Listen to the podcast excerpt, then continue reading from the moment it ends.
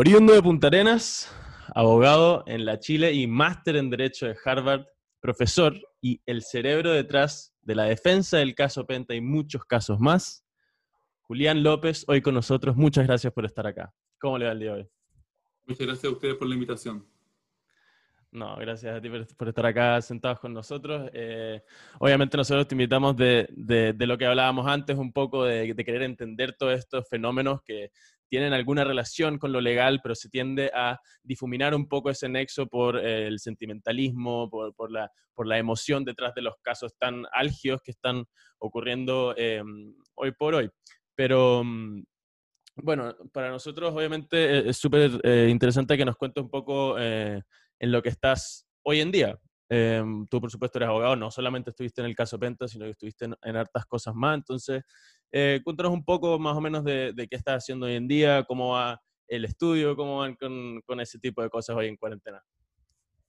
No, estoy en lo de siempre, eh, combinando la, actividad académica en la Facultad de Derecho de la Universidad de Chile con, mi actividad profesional. en lo académico imparto cursos de Derecho Procesal Penal y de litigación oral en la facultad y, y en lo profesional eh, dedicado a mis casos, a la, al, básicamente al ejercicio penal, pero también al, litigio en, toda su amplitud. Ya. Eh, o sea, yo igual reiterar las gracias por, por estar con nosotros. Eh, siempre hacemos esa de, de, de, que Ricardo entra y después yo vuelvo a agradecer, que, porque igual que sacan el tiempo es siempre importante decirlo. Eh, yo, yo, quería eh, meterte un poco en el, tema de la, de la, percepción de que la, la, justicia hoy en día, la administración de justicia en Chile está en crisis. Em, y sobre todo esto se hace más evidente en, los tiempos de crisis en, en, los que se acentúa esto, o sea, la, la pandemia, la crisis de octubre, la, percepción de la gente empieza a ser un poco más, más, más álgida. Em, y, y, sobre todo hay una cierta percepción de que los procesos muchas veces son extremadamente largos, son lentos, que el acceso a la justicia es difícil, que, eh, y todo esto sumado a una percepción de corrupción dentro del Poder Judicial, eh, y, quizá todo esto son un poco mitos o no, ahí, ahí hay que verlo, pero en definitiva hay una fuerte inseguridad ciudadana sobre el sistema judicial.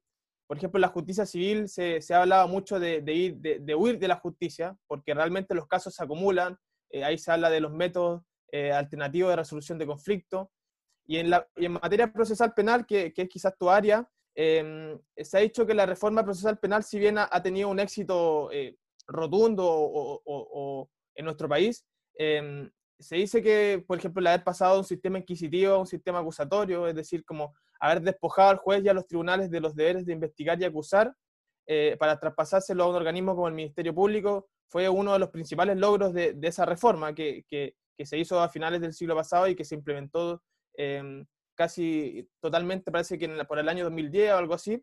Eh, pero sin embargo, hay como ciertos problemas que se han hecho evidentes en el último tiempo. Por ejemplo, no sé, se le hace la crítica al Ministerio Público y, su debilidad, por ejemplo, en materia de prueba o, su arbitrariedad o, eh, y, ese tipo de temas. Entonces la pregunta es, primero, ¿comparten la tesis de que nuestra justicia está en un proceso de crisis eh, y ya en particular en materia de procesal penal, em, ¿cuál, sería tu diagnóstico respecto a esta reforma en la que tú participaste activamente? Eh, y, finalmente, eh, ¿cuál es tu opinión respecto al Ministerio Público? Ya, Jorge, es una pregunta larga, es como para ocupar todo el tiempo que tiene asignado el programa, pero voy a, tratar de, enfocarme en algunos puntos. A ver, la, justicia, no sé, yo creo que ha estado siempre en crisis y normalmente está en, eh, eh, eh, o se dice que está en crisis en, todos los países porque lamentablemente obedece a una forma de resolver conflictos em, que tiene ciertos diseños que hemos logrado como conquistas de la civilización, pero que todavía son malos, digamos. O sea, eh, los sistemas son lamentablemente eh, defectuosos, eh, y, pero son lo mejor que hemos logrado establecer. Yo creo que en Chile el, gran problema está hoy día, a mi modo de ver, en la administración de la justicia civil, porque estamos con procedimientos muy antiguos, pero estamos sobre todo frente a un sistema de administración de justicia que le niega el acceso a la justicia a las personas más vulnerables y a los conflictos más menos, menos representativos de, valor económico. Entonces, eh, no, hay todo me parece que el costo de la justicia es tan alto en materia civil que todo lo, lo que se entiende como es los pequeños reclamos, los pequeños conflictos eh, que, que, afectan a la gente, no, logran llegar al sistema porque, porque sencillamente eh, no, el sistema no tiene manera de abordarlo. Y ahí hay un tremendo problema que está pendiente. En materia penal, en cambio, yo creo que tenemos un sistema de administración de justicia considerablemente mejor al que nos rigió durante toda la República a partir de, de la modificación de la reforma procesal penal. Eh, y creo que los problemas tienen que ver, eh, o la sensación de, de, crisis tiene que ver con un problema que yo creo es de, eh, de educación cívica o, o, o, de poca cultura jurídica en nuestro país y que hace que entendamos o que no entendamos qué es lo que está en juego en la administración de la, de la justicia penal. Porque lo que está en juego es una tensión entre los intereses de la persecución penal y los derechos fundamentales o las libertades individuales. Eh, y esa tensión es fácil de explicar, digamos. Si, usted, si, tú quieres tener una, una administración de justicia penal muy eficiente, tienes que tener un Estado que prácticamente no tenga restricciones. ¿no cierto? ¿Qué, qué, qué, más querría el Estado para ser muy eficiente que poder meterse a la casa de cualquiera, ¿no es cierto?, y llevarse toda la evidencia disponible para investigar un delito. Cuando desde, la, desde los derechos fundamentales tú le dices al Estado, no, mire, hay un derecho que es la inviolabilidad del hogar, tú le estás poniendo un límite al, al interés del Estado. Y entonces esa tensión es la que hace que las demandas por mayor eficacia de la persecución penal siempre se topen con las garantías individuales.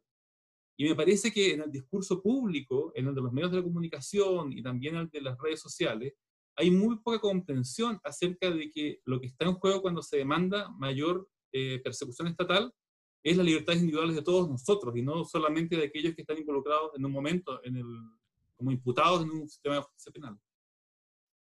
Ya, sí. Sí, yo creo que, y, en ese mismo sentido, a mí me parece muy interesante eh, respecto a las garantías individuales que, que, se, que se consagran en nuestra constitución y en nuestro sistema, el, derecho a la defensa. Tú, tú como, como abogado defensor, y, o sea, y también abogado en, en algunos casos abogado querellante, eh, eh, no sé, la gente que no conoce muy bien el mundo jurídico no logra entender la importancia de este derecho a defenderse y, y el consecuente rol del abogado defensor. Y, y, además que tiene un aspecto sustantivo muy importante, es, es, el derecho subjetivo que, que, tiene la persona para decidir libremente cuál va a ser su estrategia procesal eh, eh respecto a su, a su intereses eh, y en orden a neutralizar la argumentación de la, de la, otra parte, ese principio de contradictoriedad que, que rige a, a, nuestro sistema procesal. Entonces, eh, ¿cómo, cómo tú, tú, ves e, esa como eh, un poco ignorancia respecto a lo que significa una defensa y, y, a, lo que, a lo tan importante que es que alguien tenga un derecho a la defensa? Porque, porque claramente, no sé si uno, uno se remite a, a, la Edad Media, cuando, cuando acusaban a las brujas, por ejemplo, eh, las acusaban y no había ningún, ninguna capacidad de que esa persona se defendiera, o, o, o en otras épocas posteriores también donde se acusaba y, no, y, y nadie se podía defender. Entonces, ¿cómo hacerle entender a la gente que este realmente es importante que el derecho a la defensa esté fuertemente consagrado y además que el, el rol del defensor es, está muy mal visto a veces. O sea, el, el defensor a no, no, no, no un auxiliar de la justicia, es el, el, el, que, el que realmente eh, defiende a esa persona y va en, en su interés. Entonces, ¿cómo esta, esta, esta mala percepción de, de, esas dos cosas, cómo tú la explicas? Mira, la, la, palabra abogado tiene la raíz etimológica en advocatus, que, que, que, viene a su vez de una expresión latina que significa el que, es, el que es llamado a auxiliar, el que es llamado a, a, ayudar. Y los abogados somos eso, somos gente que somos llamados a, a ayudar a alguien que está en problemas. Y yo creo que eso genera una particular eh, relación nuestra con los conflictos eh, humanos, que es distinta de la que tiene la generalidad del público. La, la, la, el ser humano tiende a identificar en todas las historias humanas al bueno y al malo. Yo siempre cuento la historia de, de, mi, de, mi, de Andrés, mi, mi, segundo hijo, que eh, armando el pesebre por primera vez cuando tenía 3 o 4 años, tomó dos reyes magos y me preguntó cuál era el malo. No, no concebía que hubiera una historia donde no hubiera un malo. Y creo que eso eh, ocurre todo el tiempo en, en, en, los, en, los, conflictos que se ventilan en la opinión pública. Rápidamente se identifica quién es el malo y en consecuencia y ya no hay posibilidad alguna de cambiar esa imagen inicial. Los abogados, en cambio, estamos entre esas profesiones que nos acercamos a la naturaleza humana en sus debilidades, en sus errores, en sus miserias, y, tenemos que eh, lidiar con eso, con el problema en, el que está esta persona, porque hizo algo que a lo mejor nunca se imaginó que iba a hacer, porque se vio envuelto en un problema sin querer estarlo, etc. Y la gente piensa que el sistema penal está hecho para los otros, no para el mismo. Entonces se olvidan que el día de mañana eh, pueden manejar esta autoridad, eh, atropellar a alguien sin quererlo, firmar un cheque sin fondo, tirarle una piedra a un furgón policial y, estar, ser los imputados del proceso penal. Entonces, cuando uno concibe el proceso penal como un problema de otros, las posibilidades de generar algún nivel de racionalidad en la forma en que ese proceso se lleva son muy difíciles. Solo cuando tú lo asumes como, como un problema tuyo, tú eres capaz de decir, a ver, ¿cómo quiero yo, qué, creo yo que es lo justo? ¿Cómo, ¿Cómo quiero que el sistema me trate cuando yo sea el imputado? Y esa, esa perspectiva creo que es la que está fuera de la discusión pública y también de la forma en que se lidia mediáticamente con los casos de alta connotación pública. Sí, la forma en la que hablan de, los casos en, los medios de comunicación claramente apunta a lo que los medios de comunicación al final están intentando hacer, ¿verdad? Que es un poco lo que estamos intentando divergir eh, acá en esta conversación, que es simplemente llegar a, como no solamente el meollo del asunto, sino el meollo que más convenga para conseguir más personas que lo escuchen, ¿verdad? Entonces, a esa retórica, por supuesto que les favorece muchísimo que digamos, este es el bueno, este es el malo, no hay razón por la cual preguntarse cuáles son las intenciones de quién, qué es lo que le pasó a la persona para llegar a, ser, eh, a estar sentado en el, en el, asiento del imputado y siendo defendido por un abogado que no necesariamente eh, comulga con sus principios. O sea, eso, eso la gente lo tiene que ver y claramente no se ve. Muchas veces dice, se le, se le da este, esta, esta etiqueta de, de esta tarjetita de identificación al abogado de, abogado del diablo, de una, porque es la persona, es la persona que, que la gente lo ve como, como mala, ¿verdad? Pero, mm, pero pasa mucho en, estos casos, sobre todo recientemente, que, que escasea esa, esa, esa, posibilidad de ser razonable o ejercer algún juicio eh, abstraído u objetivo, que es un poco lo que, lo que, está, lo que estabas diciendo tú en, en, en, lo, en lo, último que dijiste. Pero, Ricardo, ¿te, puedo, ¿te, puedo, decir algo sobre, sobre ese comentario? Dale, dale. Mira, la, la, mm, la idea de que los abogados se identifican con las causas que llevan es una idea en realidad eh, bastante este, extendida. ¿ah? Eh, y, la, gente tiende a, convertir en héroes a los, abogados que están representando causas que son populares y a convertir en villanos a los abogados que están representando causas impopulares. Eh, y la verdad es que yo he estado en las dos veredas, digamos, y estoy convencido de que donde el abogado realmente es heroico es cuando representa intereses impopulares. En, época en que yo era abogado de las víctimas del caso Lavandero, yo, recuerdo haber llegado alguna vez al aeropuerto de Temuco y que me aplaudieran cuando me, veían bajar.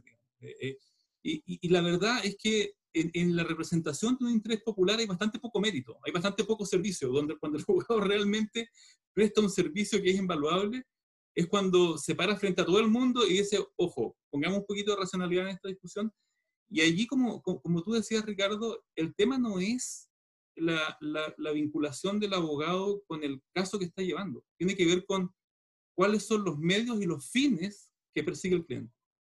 Cuando un cliente llega eh, y te dice, eh, te, menciona, no sé, un, un, un, un pecadillo menor, puede, sin embargo, tener vinculación con un interés que tú no estás dispuesto a representar.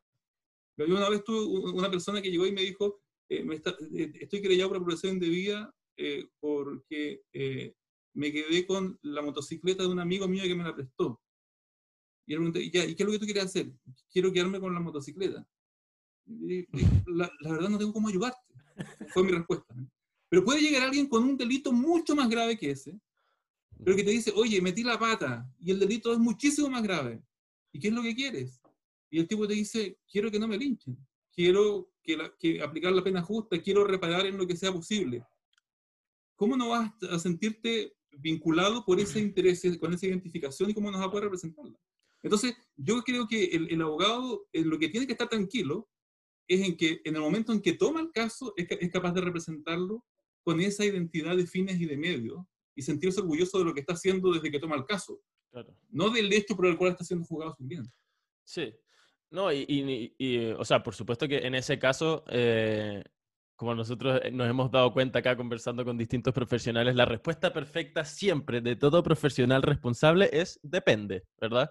Entonces, eh, ahí uno ve que claramente hay, hay, casos y casos y hay distintos matices que uno tiene que hacer para poder entender un poco el raciocinio detrás, no solamente del hecho eh, al cual se le está ejerciendo este, este juicio, sino eh, todo lo que eso conlleva, como por ejemplo es la asignación de ese caso a un abogado, que en algunos casos puede escoger en qué caso eh, meterse a representar, en algunos casos no. Y entender eso es algo que se distancia mucho de a lo que íbamos con esto de, de, las intenciones de, de, los medios de comunicación, ¿verdad? Porque toma mucho tiempo explicar todos esos detalles y esos pequeños matices.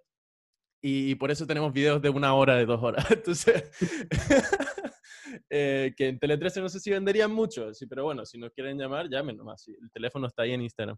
Em, el tema con eso de los casos mediáticos, eh, em, precisamente le llega muy cercano al, chileno hoy en día por, eh, por, por supuesto, la cercanía en una línea temporal a, a, casos bastante importantes, como por ejemplo lo es el caso de justicia que se llama en redes sociales de justicia para Antonia, ¿verdad?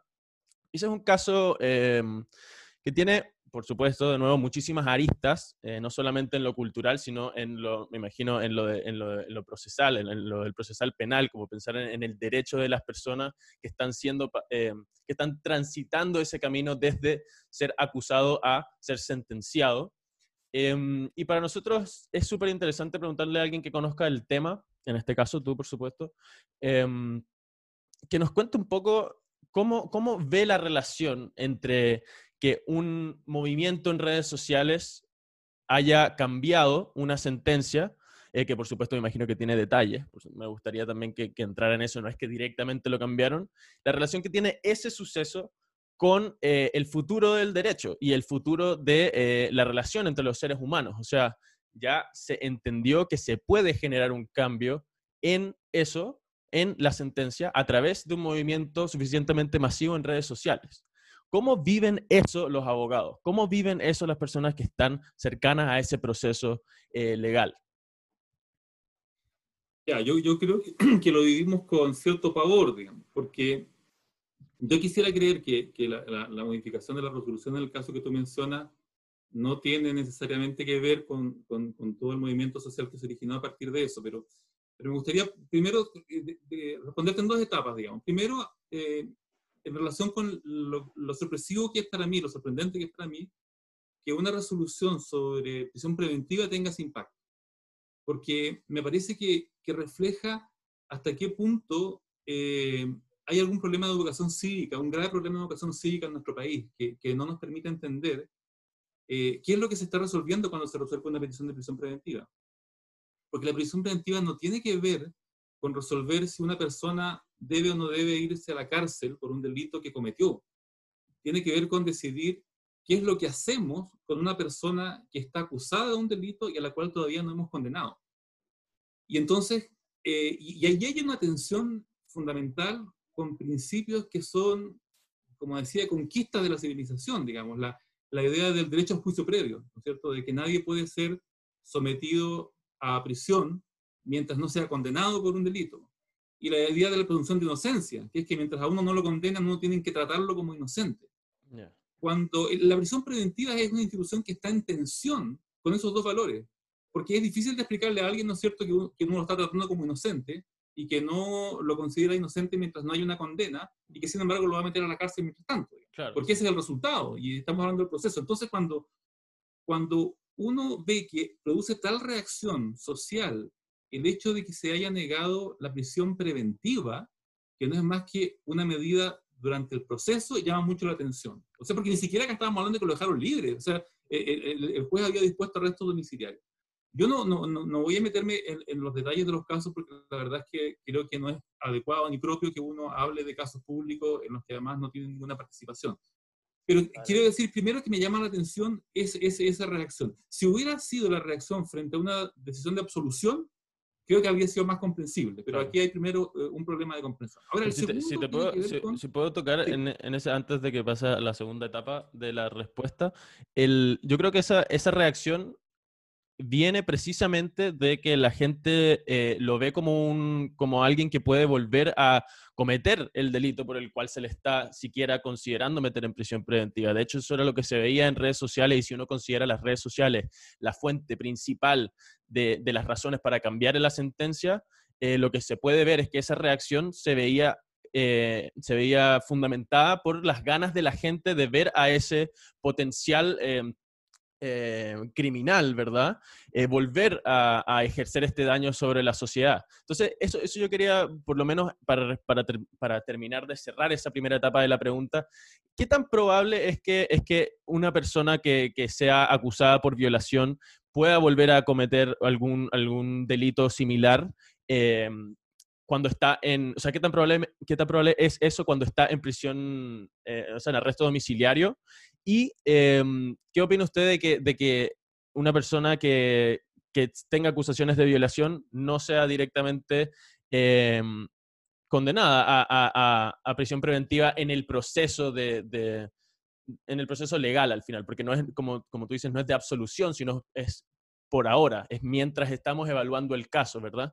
Entonces, esa, esa yo creo que es la razón de la reacción y quiero saber si tú tienes alguna reflexión al respecto de esa reacción, porque quizás es no tiene ningún fundamento. Claro, el, proceso judicial es algo que requiere tiempo. Cuando uno habla del derecho al, al, debido proceso, derecho al proceso, es derecho a que haya una instancia formal donde yo tenga la posibilidad de defenderme, se analicen los antecedentes, se resuelva con en un cierto proceso de deliberación la idea de los juicios sumarios, ¿no es cierto? Agarramos al que estaba robando a otro y lo linchamos o, le, o lo fusilamos o le cortamos la mano en el acto, es una cuestión que nos repudia o que debería repudiarnos como, como idea. Entonces, evidentemente, todo proceso requiere tiempo y como requiere tiempo, tenemos este problema de qué hacemos entre tanto con la persona que está acusada. ¿La dejamos libre o, o, o la empezamos a hacer cumplir la pena hoy día? Sabemos que eso entra en, en, en colisión con, algunas con algunas garantías que son muy importantes. Ahora, cuando tú me preguntas por el tema de la posibilidad de que alguien pueda volver a cometer un delito, por supuesto que esa posibilidad siempre está. Pero el, problema que tiene el proceso penal es que eh, se ha dicho gráficamente que el peligrosímetro no existe. Y el proceso penal está diseñado no para mirar hacia el futuro y predecir el futuro, sino que está diseñado para reconstruir el pasado e imponer sanciones a partir de las conductas que ocurrieron en el pasado. Entonces, el juez siempre está allí en un problema tremendo, porque tiene que evaluar algo para lo cual tiene muy pocos elementos y muy pocas herramientas, que es la posibilidad de reincidencia, si es que queremos entender que cuando se, la ley dice peligro para la seguridad de la sociedad, estamos hablando de peligro de reincidencia. ¿ya? Eh, entonces, la, pregunta es, ¿tengo que hacer ese juicio como juez? Probablemente la respuesta mayoritaria sería que le dijeran sí, el peligro para la seguridad de la sociedad significa que usted haga ese juicio la ley le da algunos parámetros y le dice, mira, si el delito tiene pena de crimen, entonces usted eh, tiene que entender que hay peligro para la seguridad de la sociedad. Pero eso no resuelve el problema completamente, porque después de eso el juez tiene que resolver si las demás medidas cautelares que están disponibles para él pueden cumplir el mismo fin sin ser tan gravosas, como por ejemplo el arresto domiciliario. Y si le parece que el arresto domiciliario es igualmente eficiente, puede perfectamente decretar el arresto domiciliario uno debería entender que la prisión preventiva debería ser absolutamente excepcional. Debería ser para casos donde uno entienda que el peligro de la ocurrencia de un nuevo delito es tan alto que correr el riesgo es intolerable. Pongo un ejemplo. Eh, hace unos años hubo en, en, en, en, Washington un francotirador que se hizo famoso, no sé si ustedes recuerdan, que disparaba en las calles y mató una, a una serie de personas. Bueno, cuando usted toma detiene a ese francotirador y lo acusa, usted, usted tiene que pensar, ¿corro el riesgo de dejarlo libre mientras dure el proceso? Y la respuesta probablemente va a ser no.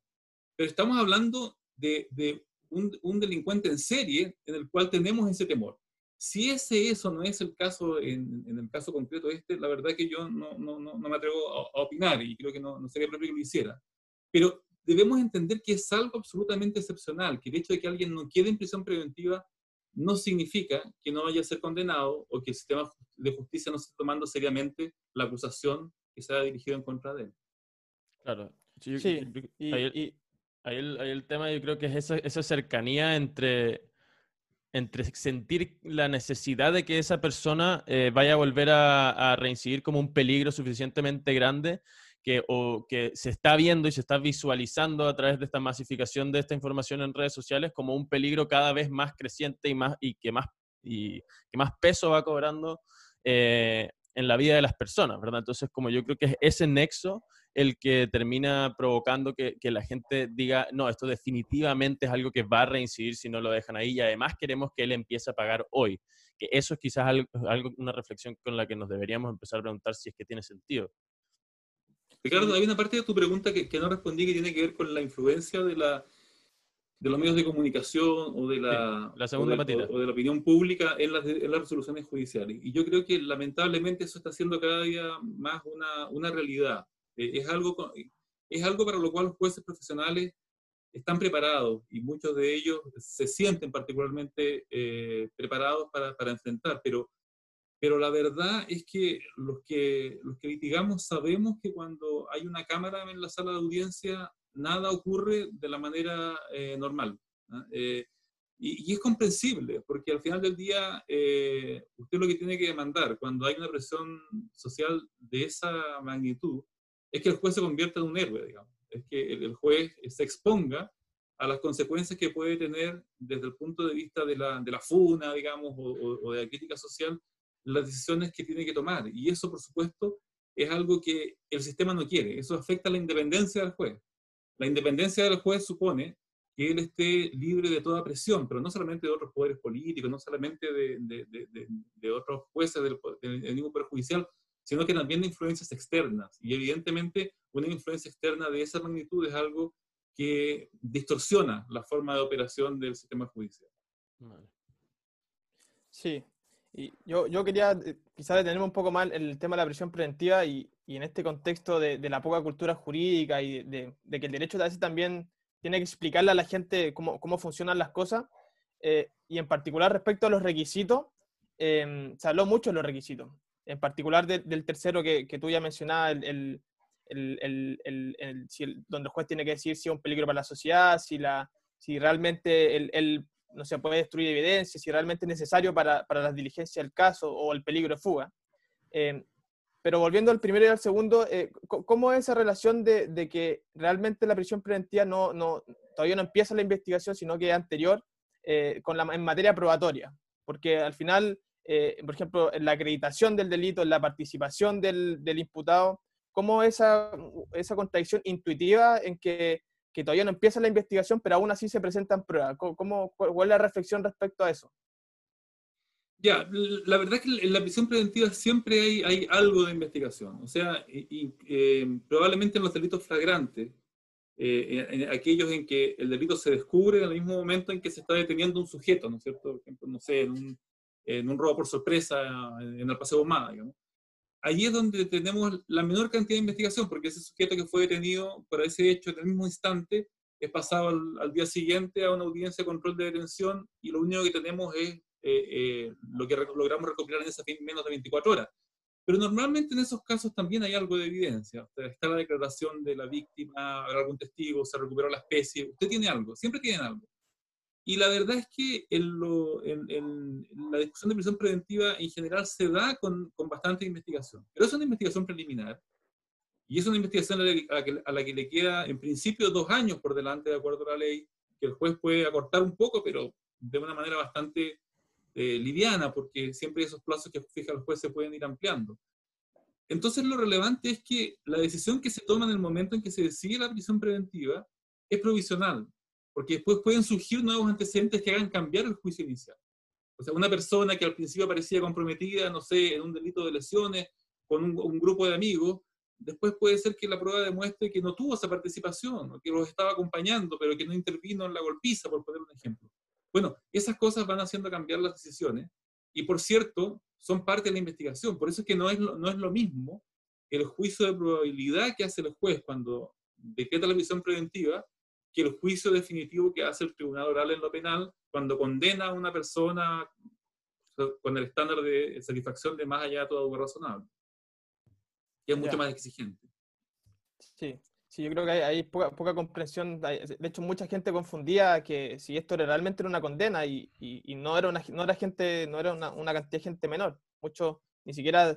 igual, igual siento que en, ese caso hubo al menos una consecuencia positiva de que la gente casi que se metió a ver el, artículo 140, obviamente no toda, pero, pero y, la audiencia que, que tuvo, que tuvo el, la audiencia de formalización fue, fue impresionante. Lo conversamos con Ricardo de, que el Poder Judicial rompió el, rating que tenía o la cantidad de visitas que tenía.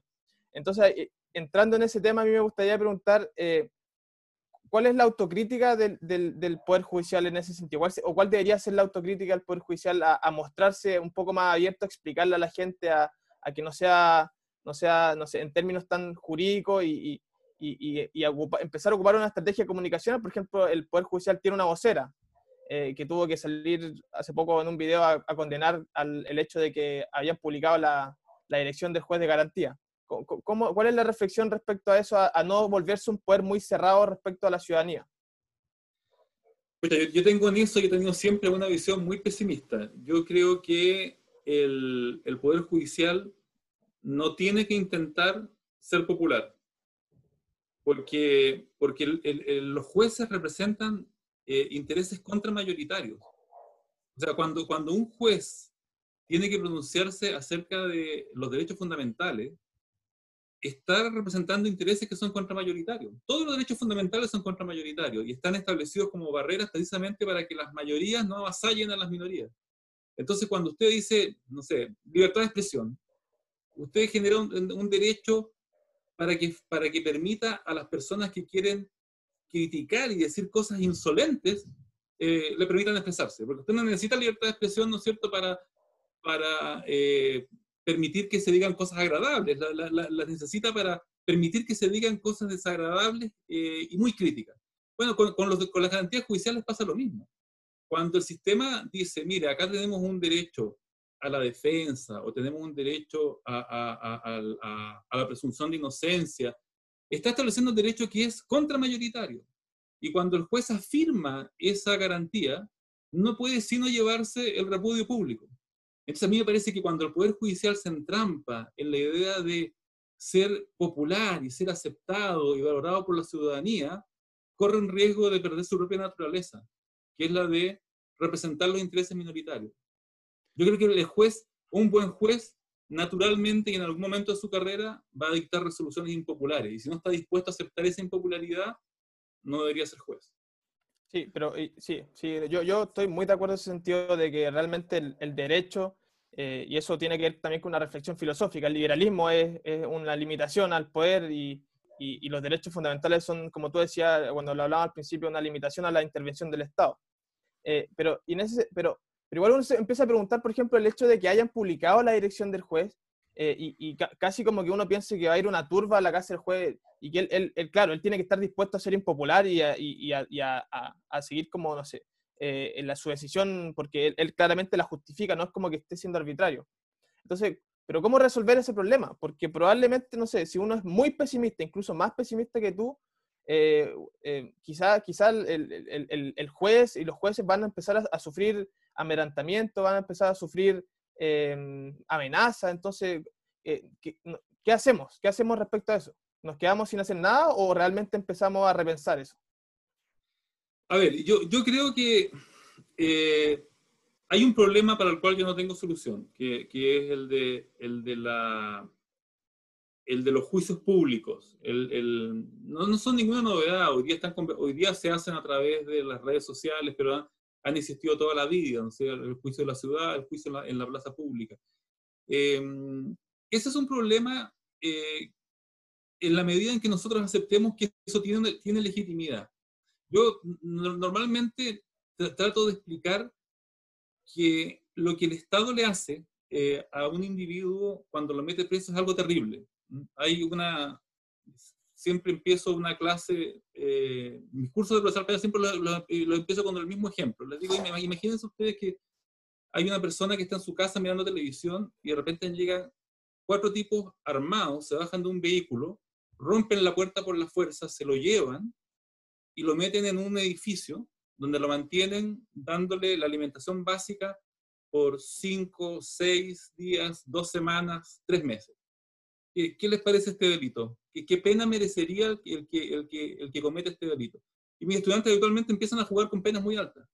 Entonces después les digo, ya bueno, ahora pensemos que esto es lo mismo que el Estado le hace a un sujeto cuando lo mete preso. Entonces imagínense ustedes la exigencia de legitimidad que tenemos que hacerle al Estado para entender que el Estado haga eso sea algo legítimo.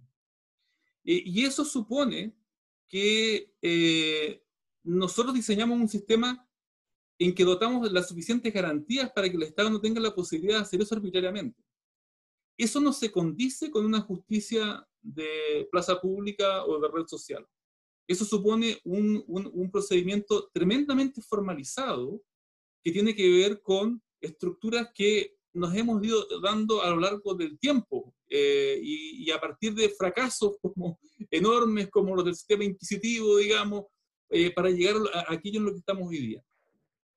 Entonces, la, la defensa de ese sistema me parece a mí que es una cuestión que tiene que ver con nuestra cultura jurídica.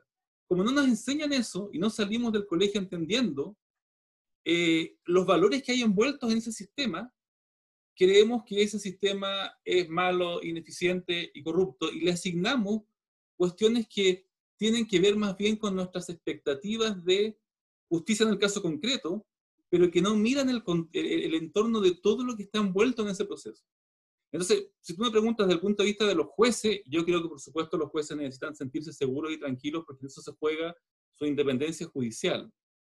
Pero el desafío que están planteando hoy día las redes sociales es tan nuevo que yo creo que más allá de, entender que el juez debe tener protección personal, si es que de alguna manera eh, está en riesgo seguridad personal, eh, tenemos que aceptar que el juez tiene un grado de impopularidad. Fíjate usted que en todo caso, yo siento que los jueces en Chile se sienten bastante seguros. Eh, piensa tú que los jueces están todos los días enviando a la cárcel a personas por a muchos años y sin embargo los imputados suelen ser muy respetuosos con los jueces porque a su vez nuestros jueces suelen ser muy respetuosos con los imputados. Y si ustedes van a una audiencia, a lo mejor les va a llamar la atención el respeto con que el juez trata al acusado, a veces de delitos muy graves. Y eso es parte de nuestra cultura jurídica y es parte de lo que nosotros deberíamos valorar y que sin embargo parece que no vemos, no conocemos o no queremos conocer. Claro. El, no, yo creo que no conocemos eso y, no, y quizá más que no conocerlo, porque yo creo que en el fondo de, de cada uno sí está esta, esta inclinación a tratar con respeto a la otra persona. O sea, yo por lo menos eh, tiendo a alejarme mucho de esas retóricas que dicen que la cultura eh, humana está demasiado tendida hacia lo individualista, porque la realidad es que lo que nos diferencia lo que, lo que nos diferencia de la mayoría de los animales, eh, sobre todo los que no tienen alguna cercanía genética, es precisamente que nosotros trabajamos en comunidad y lo hemos hecho desde los, los cazadores recolectores. O sea, es algo totalmente obvio en la, en la evolución del ser humano. Y, y precisamente ese, ese, ese valor, ese principio, es algo que es muy difícil de defender porque, porque es impopular. A veces ver lo bueno dentro de algo que parece ser tan malo eh, nos hace ver a nosotros como si estuviéramos de nuevo siendo el abogado del diablo. Y Hemingway lo decía, eh, que uno tiene que estar dispuesto a trabajar eh, sin aplausos, sin ser adulado por lo que está haciendo. Uno tiene que estar dispuesto a trabajar porque siente que lo que está haciendo le, le, genera una convicción y le da una vocación a seguir haciéndolo porque cree que está haciendo un bien. Entonces, Em, eso también se liga, yo por lo menos lo he visto así lo considero así, con la inmediatez que los políticos toman las decisiones estos días, eh, que tiende, tiende a verse mucho como con esta marea de, de, si, de si te están aprobando, si te están, si te están dando likes o no en Instagram. O sea, tiende a ser muy fluctuante, ya casi como un mercado el tema. Es súper chistoso porque precisamente los que son antimercados, los que caen más en estas tendencias, eh, con el proceso constitucional. O sea, en este tema de la constitución, se, mm, se, tomaron posiciones de forma muy abrupta y, yo creo que vale la pena hacer la reflexión de cuáles van a ser los efectos de, este proceso constitucional si es que se llega a aprobar sobre eh, los poderes del Estado, ¿verdad? Y a mí me gustaría, eh, me gustaría preguntarte, obviamente, no solamente, eh, bueno, que, vuelva a quedar claro, Jorge y yo tenemos una apuesta, a pesar de que yo cambié mi posición, de que yo, yo le aposté a Jorge que iba a ganar el rechazo, le aposté 5 lucas, vamos a ver qué pasa con, con esa inversión o, o, o, ausencia de ella. Em, pero yo quería saber un poco, ¿qué, ¿qué piensas tú que va a pasar eso qué va a pasar con eso, uno, que igual es un tema no, no tan importante, pero en lo que me parece más importante es qué cambios crees tú, no solamente que hacen falta, que sería la primera etapa de la pregunta, sino que van a ocurrir eh, en, el, en, el, Poder Judicial eh, con este cambio constitucional.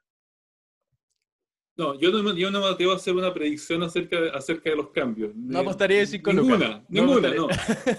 pero, sí, pero sí te voy a decir esto. Eh, yo creo que es, es muy importante eh, que eh, una sociedad sienta, se identifique y sienta adhesión con sus instituciones. Porque eso es lo único que, que, que, te, que te, puede dar tranquilidad. Cuando, tú, cuando, cuando una persona, por ejemplo, cree en el sistema judicial, uno tiene más expectativas de que esa persona frente a una resolución del juez diga, si el juez falló esto, ¿no es cierto? Por algo será. Ah, este tipo era inocente, porque lo, lo, absolvieron. Ah, era inocente, ¿no es cierto? Qué, qué, increíble. Había yo pensado otra cosa, porque cree que el juez está mejor informado que él para tener una opinión. Fíjense, fíjense, fíjense ustedes cómo eso no ocurre en nuestro sistema, incluso cuando metemos al, al, a, la, a, la, pelea, ¿no es cierto?, a, a abogados o a ministros de Estado. ¿te fijas? aparecen de repente ministros de Estado diciendo, mira, este juez de garantía que dejó en libertad al sujeto, eh, es muy importante que lo revisemos en, su, la, en la carrera judicial, digamos, eh, tengamos en cuenta las resoluciones que toman para ver si ascienden o no ascienden. Sí, sí. O sea, ese, cuando un ministro de Estado dice eso, es porque él cree que tiene mejor información que la que tuvo el juez para saber qué es lo que correspondía en ese caso. Bueno, con, con el Poder Judicial pasa eso, pero pasa con todo el sistema democrático. Si la gente no se siente identificada con su sistema democrático, entonces cree o considera que todos los parlamentarios son corruptos y que están allí solamente por la plata, o considera que eh, el, el, Poder Ejecutivo no es más que una manera de pagar favores, y por lo tanto, la reforma constitucional yo creo que tiene que ver con eso.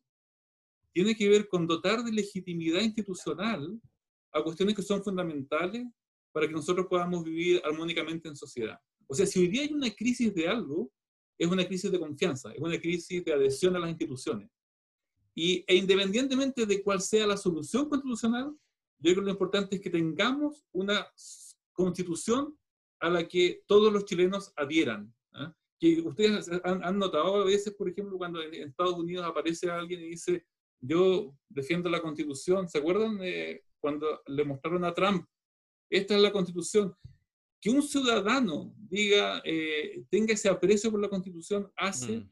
que la sociedad sea posible, que la vida en común sea posible. Yo creo que eso es lo que hoy día no tenemos y en lo que puede ayudar muchísimo una nueva constitución.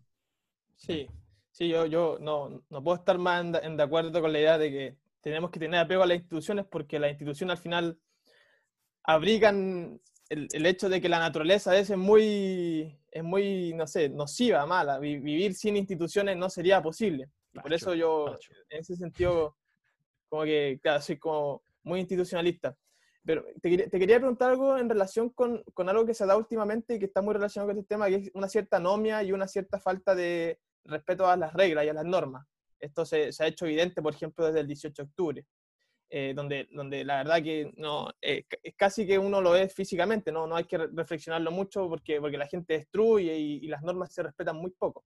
Eh, a mí me, me, me, generaba mucho interés cuando yo pasaba por ahí y, lo, y, lo, y los semáforos, eh, na, nadie, nadie, los pescaba, probablemente porque muchos estaban rotos, pero eso te dice, te dice algo respecto a, a, a si la gente no, no respeta un semáforo eh, o no respeta la, las reglas, las normas que, no, que, nos, que nos rigen en la vida en común. Pero también eso, por, por ejemplo, la otra vez el, el, el, profesor Carlos Peña sacó una columna eh, haciendo alusión a que esto también sucede en el Poder Judicial, eh, con jueces que eh, él, los llama, eh, él los llama como casi que pseudoactivistas, que han empezado a hacer, eh, generar cambios por medio de sentencia.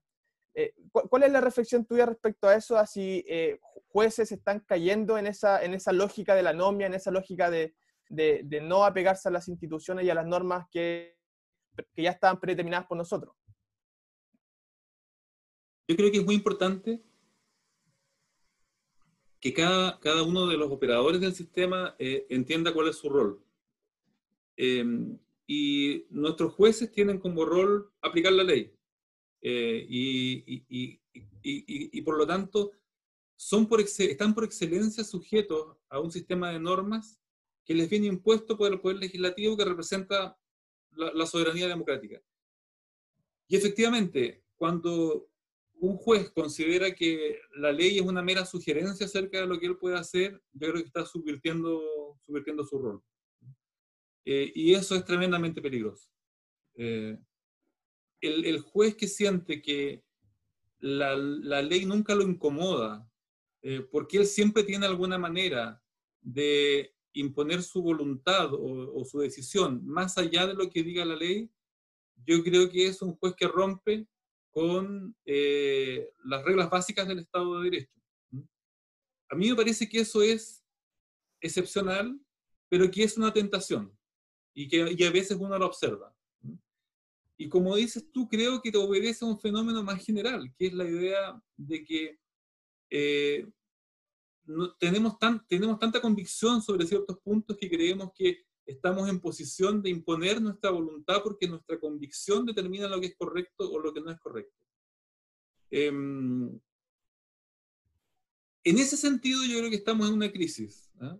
Eh, ah, eh, creo que esperanzadoramente uno puede entender que es un proceso temporal que tiene que ver con la manifestación de la crisis uno, yo creo que uno no debería entender que los niveles de violencia que tuvimos en octubre eh, obedecen a una cuestión que se va a convertir en permanente. Cuando uno piensa en la idea de estallido social, piensa que es algo que expresa descontento, rabia, eh, deseo de cambio, pero que en algún minuto precisamente porque hay una reacción, eso se logra encauzar. Yo tengo esa, esa, esa esperanza, digamos. Eh, porque obviamente, obviamente sería absolutamente desolador pensar en que, en que eso se convierte en nuestra forma de convivencia habitual, y que al final del día es una forma de incapacidad de convivencia. Eh, y quiero mantener esa esperanza, pero me encantaría tener una solución. Pero lamentablemente estamos en un momento en el que todos observamos esto con cierta perplejidad y estamos tratando de encontrar soluciones para eh, que haya una forma de convivencia pacífica en, en nuestra sociedad.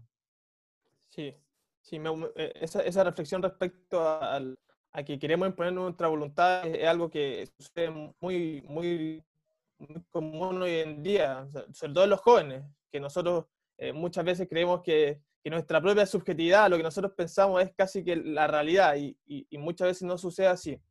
Y, a mí me gustaría eh, como cambiando un, poco radical el tema, pero hay un tema que realmente me interesa saber tu opinión, es respecto a la corrupción. Em, no sé, eh, eh, se ha dicho mucho que, por ejemplo, una carrera judicial muy, muy estricta, muy jerárquica, que obviamente el Poder Judicial tiene, tiene, tiene una estructura jerárquica y eso, claro, no, no, habría que perderlo de vista, pero que eso da un poco para, para, que se presta un poco para que la corrupción empiece a permear un poco las instituciones judiciales. Me, gustaría saber tu opinión en, respecto a, la corrupción en el Poder Judicial, así a lo negativo que es eso y, cómo lo ves tú eso. La, palabra corrupción, la corrupción tiene tremendas complejidades porque no, eh, es difícil eh, abordarla sin, sin, explicar de qué estamos hablando cuando hablamos de corrupción. Si, uno piensa en la palabra corrupción como eh, el, pago de, determinadas resoluciones o, cargos, yo creo, estoy convencido que afortunadamente ese no es un problema que tengamos hoy día en nuestra organización judicial. Eh, eh, no, no, no, eh, y, por lo tanto, creo que allí tenemos un gran activo desde el cual construir. Pero sí creo que hay problemas institucionales muy severos, que están asociados eh, particularmente a, la carrera judicial, porque, y tienen que ver también con nuestra estructura extraordinariamente jerárquica del Poder Judicial. Eh, Miriam Damasca, cuando compara los derechos, los, los sistemas eh, de organización judicial, distingue entre un ideal jerárquico y un ideal coordinador. En el ideal jerárquico hay una eh, rígida pirámide donde hay jueces superiores y jueces inferiores, que es el mundo en el que nosotros habitamos, cierto? El ideal coordinador, en cambio, es algo completamente distinto, es algo donde cada juez se siente representante en sí mismo de todo el Poder Judicial.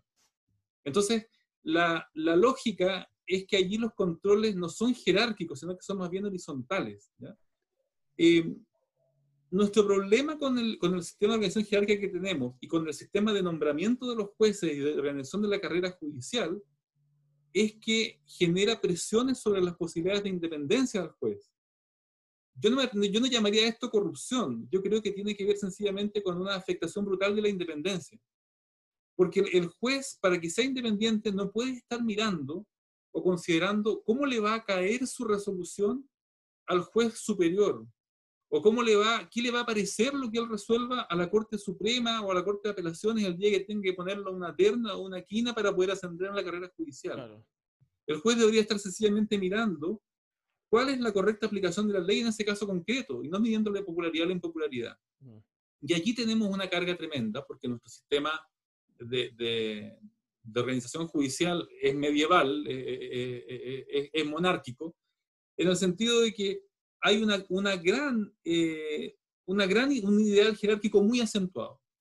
Entonces, a través de, la, de los procedimientos disciplinarios, a través de las evaluaciones de los jueces, el juez tiene, si es que está interesado en la carrera judicial, que está permanentemente mirando a los superiores y los superiores tienen la posibilidad de influir en la forma en que se comportan los jueces. Y yo creo que esa es la esencia del problema que una reforma constitucional, por cierto, debería solucionar. O sea, si una reforma constitucional del plano de la justicia no le mete mano a eso, ¿para qué tenemos reforma constitucional?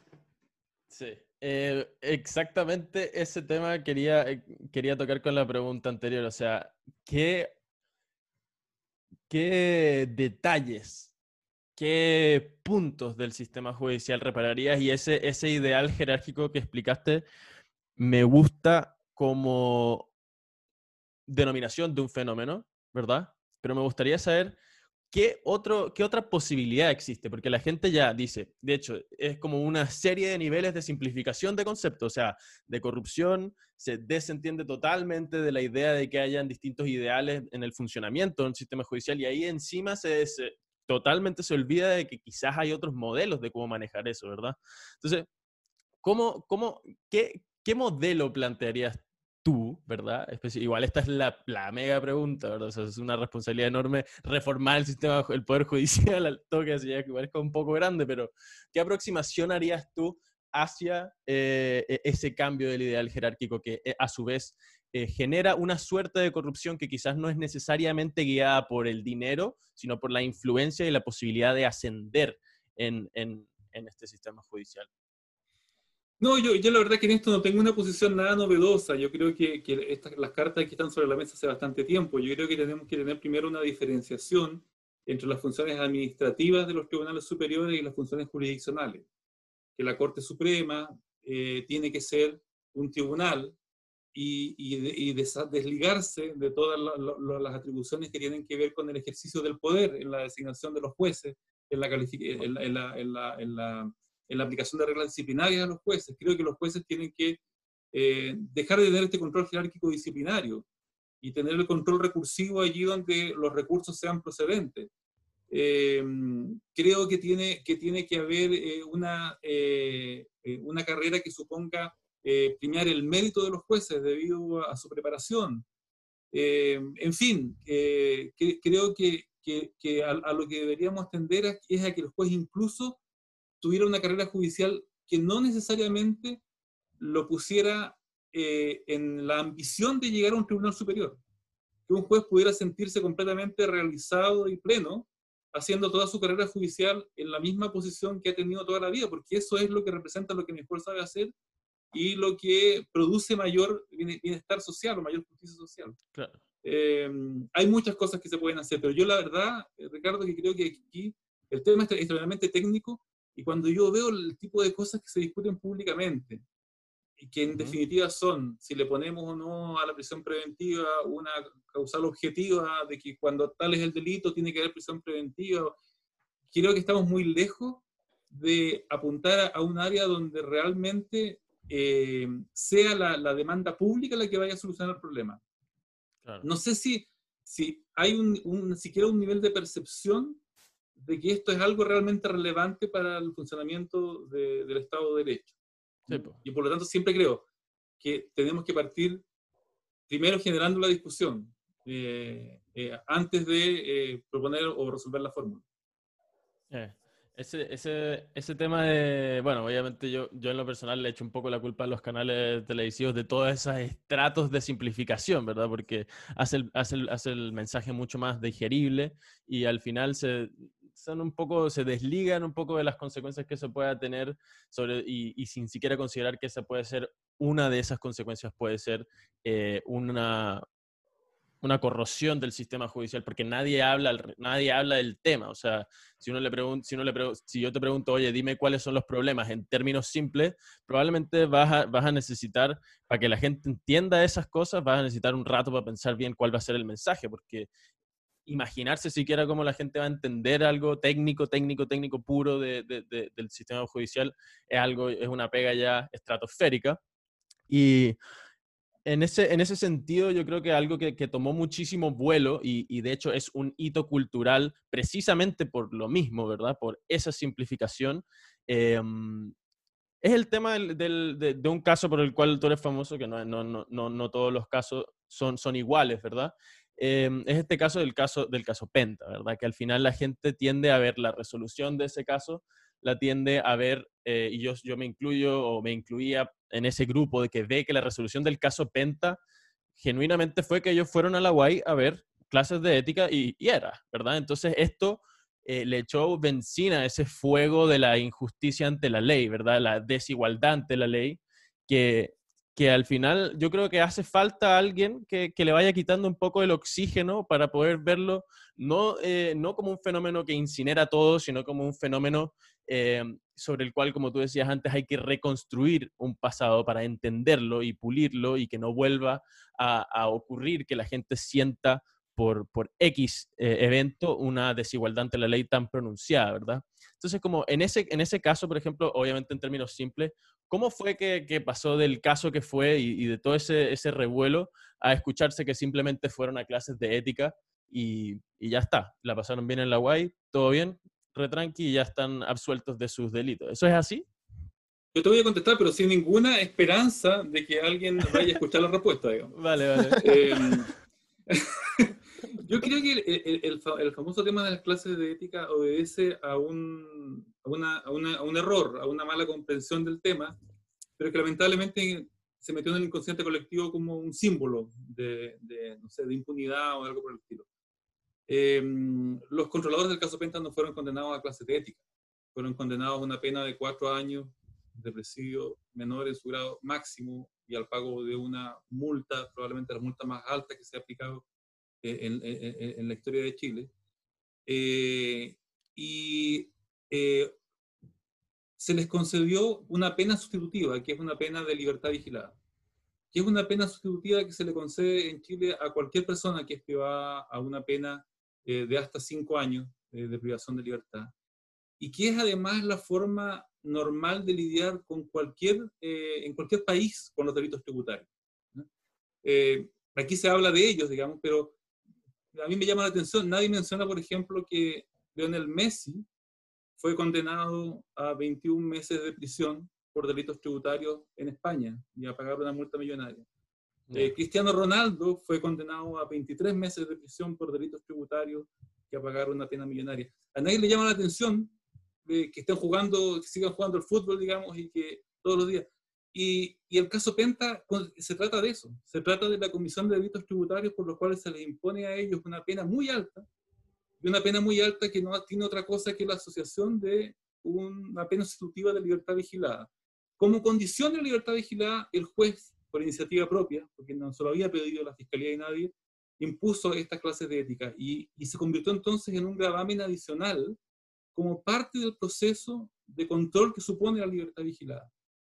Pero decir hoy día que ellos fueron condenados a clases de ética es un error, pero es un error colectivo que se ha convertido eh, en, un, en, un, lugar común y que yo creo que es lamentable, porque finalmente eh, me parece que eh, desacredita al sistema de administración de justicia, que en el caso de ellos no hizo ninguna diferencia de lo que sucede con cualquier persona que es condenada por delitos similares, no solo en Chile, sino que en cualquier país eh, razonable.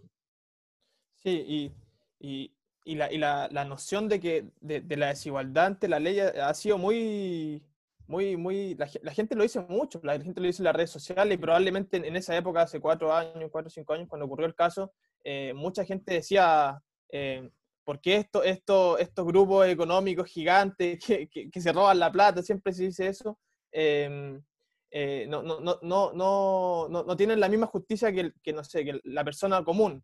Em, y, y, un poco para cerrar la reflexión respecto a esto, no sé, la, gente decía, eh, que, que, incluso cuando era un delito distinto al que muchos se decía, eh, era un, delito más bien tributario o, de esa índole, eh, mucha gente pedía cárcel efectiva igual. Entonces, ¿cuál es tu reflexión respecto a esa idea de que, en Chile hay algunos que están por sobre la ley y otros, y, otros que, que, no, que se le aplica la ley de forma más estricta? Bueno, yo creo que eso, que eso es un prejuicio. ¿ah? aquí se, se instaló mediáticamente la lógica de que estas eran personas muy poderosas que, que enfrentaban al sistema de administración de justicia en condiciones privilegiadas. Eh, la verdad es que eh, si, si, uno lograra tener un observador imparcial en este tema, uno podría explicarle cosas como que primero nos, era eh, por delitos similares hasta ese momento, el Servicio de Impuestos Internos solamente había impuesto consecuencias administrativas, no, no, no presentaba querellas penales. O sea, cualquier persona que incurrían en infracciones tributarias del tipo de las que se le imputó a ellos, salía con una resolución administrativa ante el Servicio de Impuestos Internos. Entonces, fueron querellados. Eh, se les imputaron no solamente hechos que estaban directamente vinculados con ellos, sino que además con toda la organización de empresas Penta, que era un holding empresarial, y ocurrían en empresas que estaban tremendamente alejadas del holding empresarial. Enfrentaron un proceso judicial sin eh, eh, pedir una licencia médica sin viajar al extranjero, sometiéndose a cada una de las actuaciones que, eh, en las que fueron citados. Pagaron todos los impuestos con multas e intereses que demandó el Servicio de Impuestos Internos y que pagaron luego las multas que le fueron impuestas. Eh, se aceptaron los hechos que les venían imputados para acceder a una solución que terminó imponiéndoles una pena de cuatro años de privación de libertad han cumplido en toda la medida con cada una de las condiciones que esa pena ha significado. Yo la verdad es que no logro entender cuál es el privilegio del que se habla. Eh, si alguien objetivamente mirara cualquier caso de condenas por estos montos de pena y estos montos, de, y, vería que incluso se trata de un caso que está por el contrario, mucho más alto en las penas y en las consecuencias que ellos sufrieron, eh, que no solamente fueron de orden, de, del orden judicial, sino también del orden personal y, profesional y de todo. Entonces, yo entiendo que es algo eh, con, que es eh, pelear contra molinos de viento, ¿no es cierto?, tratar de, de, cambiar esa percepción. Pero ya que me lo preguntan, no puedo dejar de, explicarles que eso es lo que muy de cerca yo viví, vi en este caso. Eh, y creo que la forma en que ellos enfrentaron el sistema de administración de justicia eh, es tremendamente admirable y es algo de lo que yo, la verdad, me siento muy orgulloso. Bueno, eh, obviamente nosotros en algún grado tenemos, tenemos orgullo, sentimos un orgullo por poder sentarnos acá y hablar con, con alguien que sea tan, tan letrado en el tema, tan profundamente cercano al tema y, y, a, y, a, los otros temas que hablamos antes, también del tema legal. Para nosotros, por supuesto, es un gusto tenerte acá sentado, aparte de un orgullo eh, enorme. Y, para nosotros es importante que la gente entienda que acá tampoco es que nosotros, bueno, obviamente la forma que tú hablaste es bastante eh, sensata, o sea, no es algo que tú vienes a imponerle nada a nadie, sino es simplemente la forma en la que tú ves o vives las cosas y es precisamente eso lo que invitamos a, que se haga. O sea, este espacio es genuinamente no para que alguien se diga que es dueño de la verdad, sino para que nosotros reflexionemos de una forma abstraída las cosas eh, para ver si es que nos acercamos a la verdad. Y en cierto grado eso responde el nombre de la firme. O sea, y agradecemos invitados como tú porque genuinamente se ponen esa, se ponen esa, e, esa camiseta, o sea, dicen, ¿sabes qué? Voy a analizar estas cosas un poco alejado y ver estos datos así y compartirlos y ver qué es lo que piensan ustedes. Y tampoco, de hecho, ni siquiera quisiste hacer ese, esa, poner esas cinco lucas por el rechazo, por el apruebo, sino decir, vamos a ver qué pasa nomás. Y eso, eso yo lo aprecio, Caleta. Yo creo que eso es algo que de verdad mucha gente debería apreciar, debería tomarse el tiempo. Yo creo que deberíamos apuntar a esto de tomarnos un tiempo antes de decidir. eso es, yo creo que crucial para no cometer errores. Entonces, acá estamos, estamos buscando precisamente eso. Te agradecemos a ti infinitamente por haberte sentado acá a hablar con nosotros sobre una hora. Eh, no sé cuántos universitarios han tenido este placer, pero seguramente eh, a mí no se me va a olvidar en un buen rato. Le damos la gracia a la gente por estar escuchando. Y, bueno, nosotros cerramos generalmente con una pregunta bien cortita que es, ¿a quién te gustaría escuchar en la firme? O sea, si tú tuvieras la oportunidad de nominar a alguien, como se dice en, las redes sociales, ya que tanto las hicimos bolsa, vamos a, vamos a ir a caer en indulgencia total de ella. Nomina a alguien. Oye, mira, yo, yo debo admitir que esta, esta respuesta la estuve pensando porque, porque escuché los programas de ustedes y sé que ustedes terminan con esta pregunta. bueno. Yo creo que a ustedes les falta invitar más mujeres. Así que yo les quiero recomendar que inviten a Patricia Muñoz, defensora de la infancia. Eh, yo creo que, que la, el, el, trabajo que ella está haciendo de esa posición es bien admirable y es bien admirable la forma en que lo está haciendo. Eh, y creo que podrían tener a partir de ella una, una, mirada muy cercana a problemas muy, muy, muy reales en nuestro país y también a la forma en que se lidia con el poder estando en esa posición tan especial, ¿no es cierto? Que es como ser parte de la administración del Estado, pero al mismo tiempo tener que luchar con, con percepciones o con, o con, o con sesgos distintos. Dicho eso, con esa recomendación, yo les quiero agradecer mucho la invitación. Yo, yo la verdad es que creo que eh, nos falta conversar. Eh, necesitamos conversar mucho más.